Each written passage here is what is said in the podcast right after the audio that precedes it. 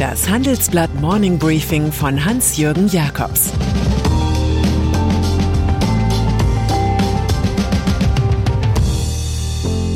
Guten Morgen allerseits.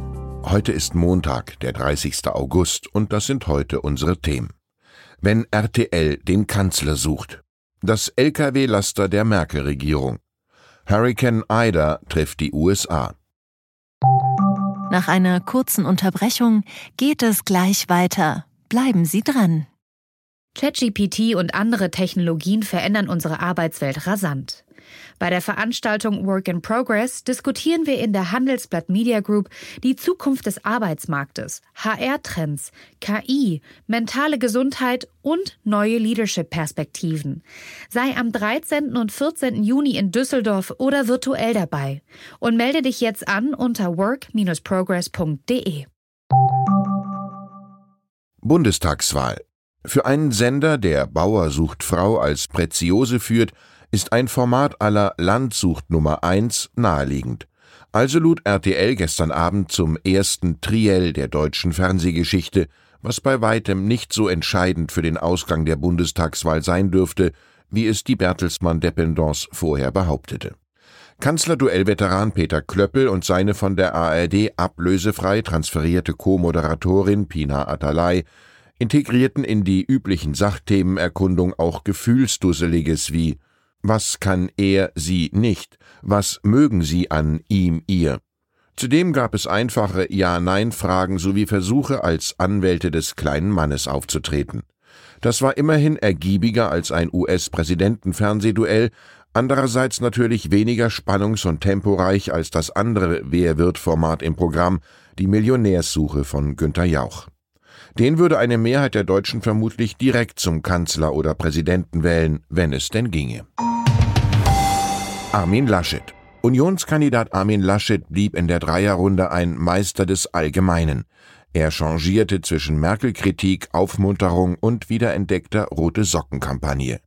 Wobei er die SPD aufforderte, eine Koalition mit den Linken definitiv auszuschließen. Ich mache es nicht, das seien drei, äh, vier Worte.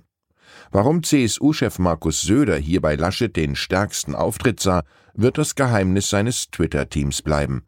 Der Kandidat aus Aachen pries im Übrigen in einem verrutschten Schlussstatement ein Team CDU, ganz so, als gäbe es Söder und die Seinen gar nicht. Annalena Baerbock Grünen Co-Chefin Annalena Baerbock wiederum spielte konsequent die Rolle der engagierten Angreiferin nach links und rechts, wo an den Pulten ihre männlichen Mitbewerber standen. Sie sprach gerne vom fetten Problem und von nicht immer wegducken, machte auch konkrete Vorschläge rund um Aufbruch und Klimaschutz ihre beiden Ohrwürmer. Des Öfteren lag sie dabei so sehr auf einer Wellenlänge mit SPD-Kandidat Olaf Scholz, dass so etwas wie Koalitionskuscheln aufkam. Der amtierende Finanzminister und Vizekanzler zeigte sich immer wieder von aktuellen Entwicklungen bedrückt und bemühte die drei Begriffe Solidarität, Respekt und Zukunft das alles in jenem monotonen Machersound, der dem hinterher befragten RTL-Publikum wohl das Gefühl von Helmut Schmidt Reloaded gab. 36 Prozent votierten für Scholz mit klarem Vorsprung vor Annalena Baerbock 30 Prozent sowie mit 25 Prozent für jenen Mann, der früher einmal wie der sichere neue Kanzler aussah. Infrastruktur Wer mit dem eigenen Pkw lange auf der Autobahn fährt, ist hinterher für Beruhigungstee und Entspannungsmassage reif. Nichts ist zu sehen von jener leistungsfähigen Verkehrsinfrastruktur, die Union und SPD im Koalitionsvertrag 2013 vereinbart hatten. Tatsächlich machte die Große Koalition in den acht Jahren danach den Weg frei für ungebremste Lkw-Transporte und hinterlässt eine Republik im Dauerstau, wie es in unserer Titelgeschichte heißt. Schiene und Binnenschifffahrt verlieren auch 2021 weiter an Frachtvolumen. Lastkraftwagen hingegen befördern drei Prozent mehr als im Vorjahresvergleich. Bis zu 100 Milliarden Euro jährlich hatten die Verkehrsstillstände schon vor Corona das Land gekostet. In der Brummi-Republik steigt diese Summe weiter an. Bus und Bahn. Von Verkehrsproblemen handelt auch unser großes Interview in der Sektion Familienunternehmen. André Schwemmlein, Mitgründer und Chef von Flixbus und Flixtrain, spricht über seine Expansionspläne und wie dank Digitalisierung von Schienen, Weichen und Signalen eine bessere Taktung von Zügen zu erreichen sei. Im Einzelnen sagt der 39-jährige studierte Wirtschaftsingenieur zum Beispiel über eine einheitliche Buchungs-App, der DB-Navigator wird als Plattform angesehen, die die allumfassende Schienenauskunft gibt.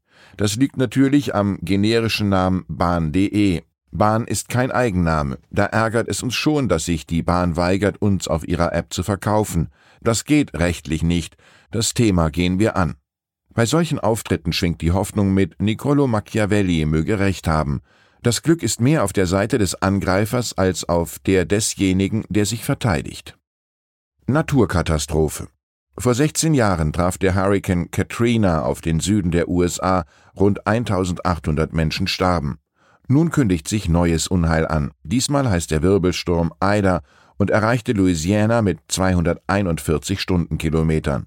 Schnell meldete New Orleans Stromausfälle in bis zu 530.000 Haushalten. Die ökonomischen Folgen sind enorm, so drosselten Energiekonzerne die Ölproduktion im Golf von Mexiko um 96 Prozent. Alle elf Bohrinseln wurden evakuiert. US-Präsident Joe Biden warnt vor einem lebensbedrohlichen Sturm, die Zerstörung werde wohl immens sein und versprach staatliche Hilfsleistungen. Als Negativbeispiel hatte er George W. Bush im Blick. Der damalige US-Präsident widmete sich 2005 nur zögerlich dem Problem, bald schon kursierte der Begriff Katrina Gate. Ein Ida-Gate kann sich der durch das Afghanistan-Fiasko angeschlagene Biden derzeit nun wirklich nicht leisten. Fußball.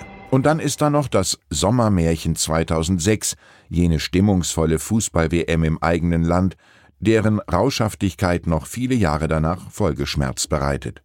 Meine Kollegen lasen sich in einem Report fest, den die Spezialfirma Esecon im Auftrag des Deutschen Fußballbundes DFB verfasste und der nun zur Verschlusssache erklärt ist. Danach existieren viele Indizien für einen Stimmenkauf vor der WM-Vergabe nach Deutschland. Es ergibt sich eine Art kollusives Zusammenspiel zwischen dem Sportausrüster Adidas, der Mediengruppe des TV-Rechtehändlers Leo Kirch, dem DFB sowie dem FC Bayern München, der wirtschaftlich sinnfreie Gastspiele in Ländern absolvierte, die zufällig für Deutschland gestimmt hatten. Der Geheimbericht resümiert, dass der flankierende Einsatz des Rekordmeisters und damit in Zusammenhang stehende Zahlungen im Bewerbungsfinale sich vermutlich entscheidend für den Sieg auswirkten. Wir lernen, es liegt im Wesen der Korruption, dass sie nie so heißen darf.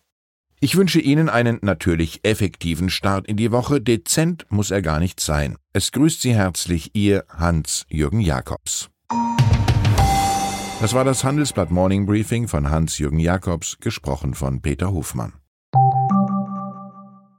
Die Welt steht vor gewaltigen Herausforderungen. Zum einen die Energiewende voranzutreiben und gleichzeitig den Klimawandel einzudämmen. Und auch der Energieträger Wasserstoff gewinnt weltweit immer mehr an Bedeutung. Doch wie geht es weiter? Erfahren Sie mehr auf dem Handelsblatt Wasserstoffgipfel 2024 am 12. und 13. Juni in Essen. Infos unter handelsblatt-wasserstoffgipfel.de. Mit dem Vorteilscode Wasserstoff 2024 erhalten Sie einen Rabatt von 15% auf die Tickets.